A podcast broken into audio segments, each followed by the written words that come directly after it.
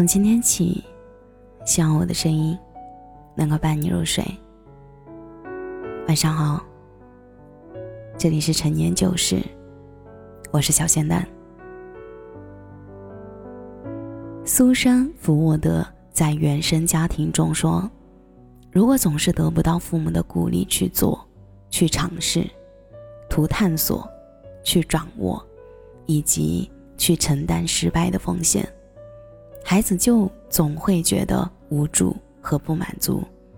在焦虑、胆怯的父母的过度控制下，孩子也会变得焦虑和胆怯，很难成熟起来。”零零后曾被戏称为“垮掉的一代”，当时的零零后们不过也是孩子。垮掉的一代的形成，或多或少，都跟他们的原生家庭有着密不可分的关系。父母婚姻的失败，给孩子带来的影响，不单单只是肉眼可见的改变，更重要的是对其之后人生的影响。我有个很好的朋友。小南，他说，这辈子他会恋爱，但不会结婚。小南家庭条件不错，长得也很好看，是个带有男孩子爽朗性格的女孩。本以为这样活泼开朗的女孩，应该对未来充满希望，可是事实并非如此。几乎每一次我们的见面，她都会向我倾诉她的痛苦，她的痛苦。来源于他的原生家庭，母亲因为小兰的到来而辞去了原本体面的工作，成为全职妈妈，一心一意照顾他。他母亲认为自己为小南牺牲了很多，甚至超越其他很多母亲，所以希望在小南身上得到更多的回报。他的童年和我不一样，他的童年里没有童话。小南很不愿意回想小时候学钢琴的事情。母亲为了让小南赢在起跑线上，让小兰和年纪比他大的孩子们一起上课。每当小兰弹得不好的时候，都免不了母亲的呵斥。小兰说，到现在她也不敢去回想，母亲当众人的面在琴房大声呵斥她的时候，其他孩子和家长们看他们的眼神。小兰也曾经和母亲提起过，不要当着别人的面批评他，而母亲不以为然，反而更加生气，不想被别人说把事情做好，不是就行了？小小年纪怎么这么爱面子？学看小兰哭得伤心，母亲会在回家的路上给小兰买棒棒糖作为安慰。棒棒糖是小兰童年里唯一的甜。到如今，小兰的母亲也仍然认为，小孩子哪有什么面子？在母亲的影响下，小兰年纪不大，但也算得上是琴棋书画样样精通了。母亲很开心，却忽视了小兰日渐内敛的性格。等到了上初中的年纪，之前被母亲保护得很好，只会学习而不会社交的小兰，遭受到了校园暴力。小兰把在学校发生的事情尽数告诉了他的母亲，可母亲非但没有安慰他，反倒指责他：“苍蝇不叮无缝的蛋，班级里那么多人，为什么人家只欺负你，而不是别人？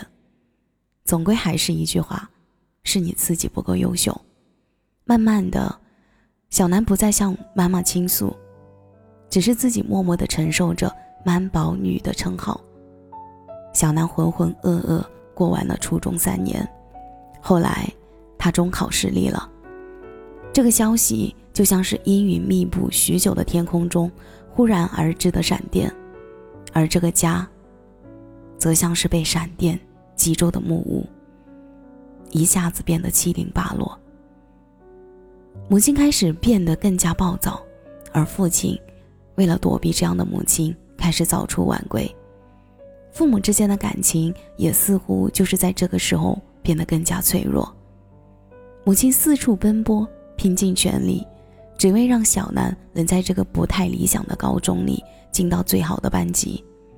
小南说：“也许也是正在那个时候，他才发现母亲也是爱着他的。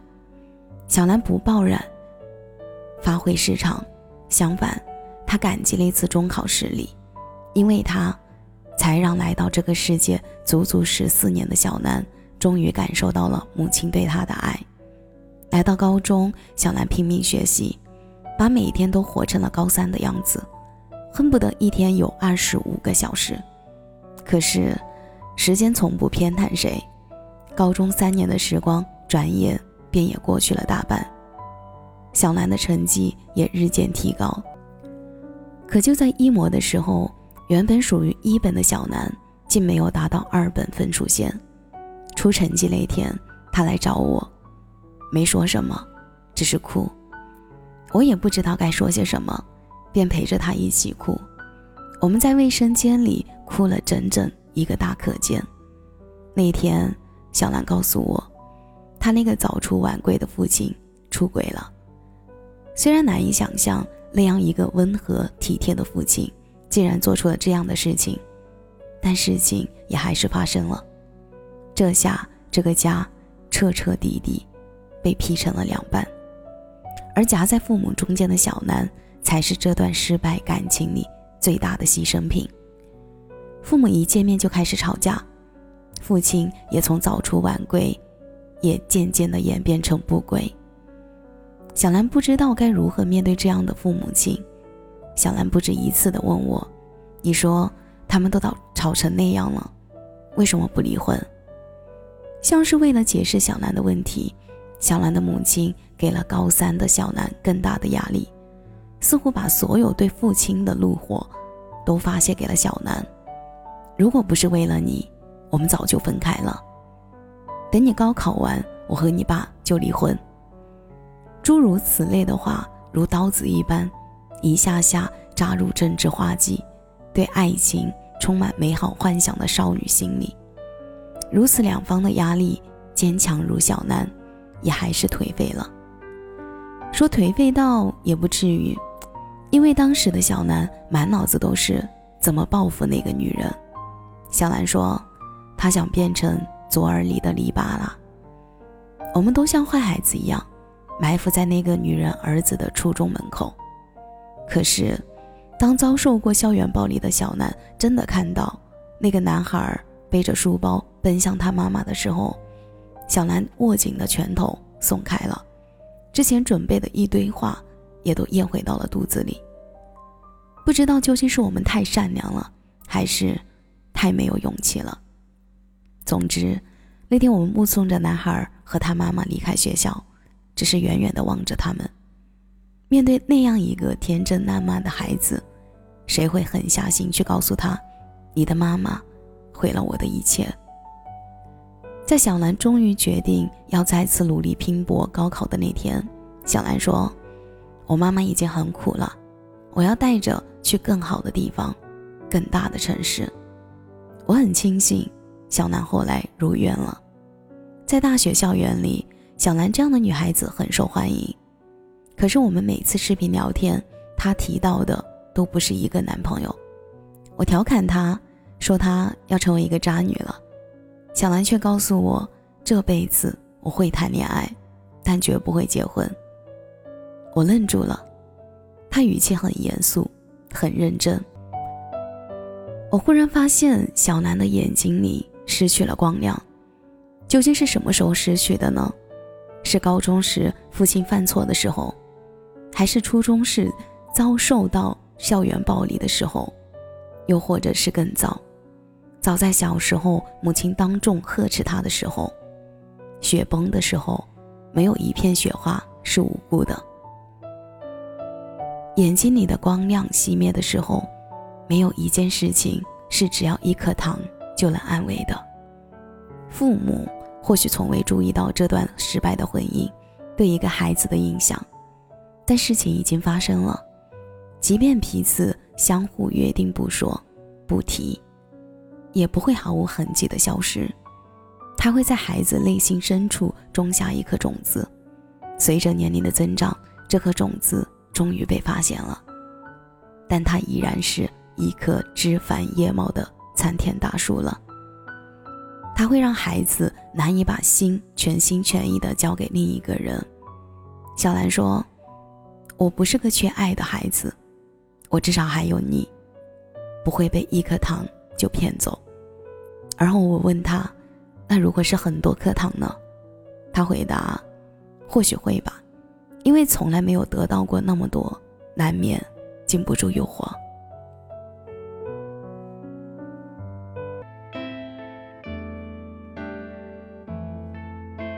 感谢你的收听，我是小简单，祝你晚安，有个好梦。说过不会抽的烟，都已经吸进肺里好几年。曾经的梦想天真无邪，后来满脑子都是为了钱。每年生日闭眼许的愿，能有几个可以灵验？人总会变，抱歉。都说生命可以不分贵贱，可有人生来就被叫做少爷，有人只能看着地面，抬头都是些肮脏的嘴脸。立志要走社会的前列，可总是摆在势力的面前，肺腑之言，抱歉。我想忘了从前的一切，做一个凡事不问的俗人。从今天起，远离人群，做一只狡猾的狐狸。那天我双手合十，看着镜子里狼狈的自己，我用了一半的青春来思考做人的道理。不起，年少的自己，行千万里，再别忘了初心。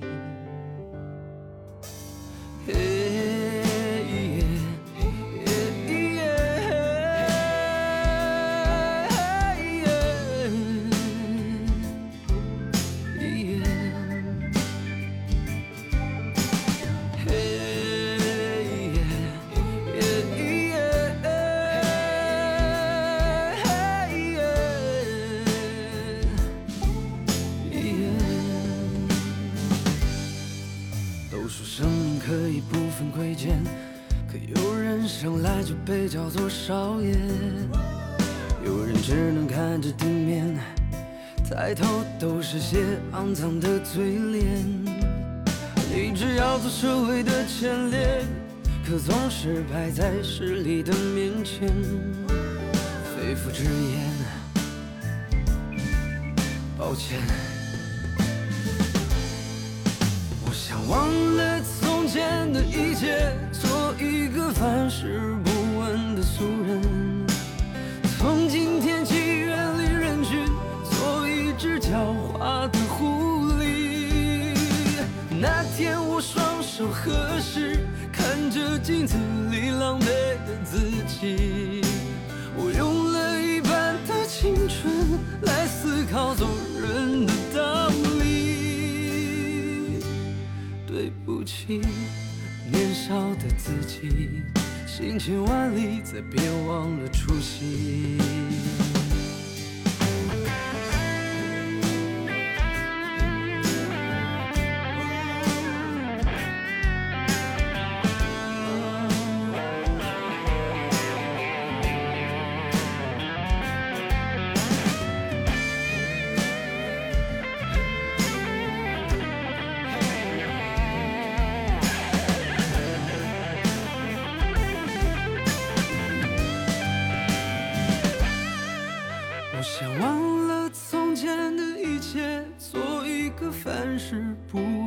俗人，从今天起远离人群，做一只狡猾的狐狸。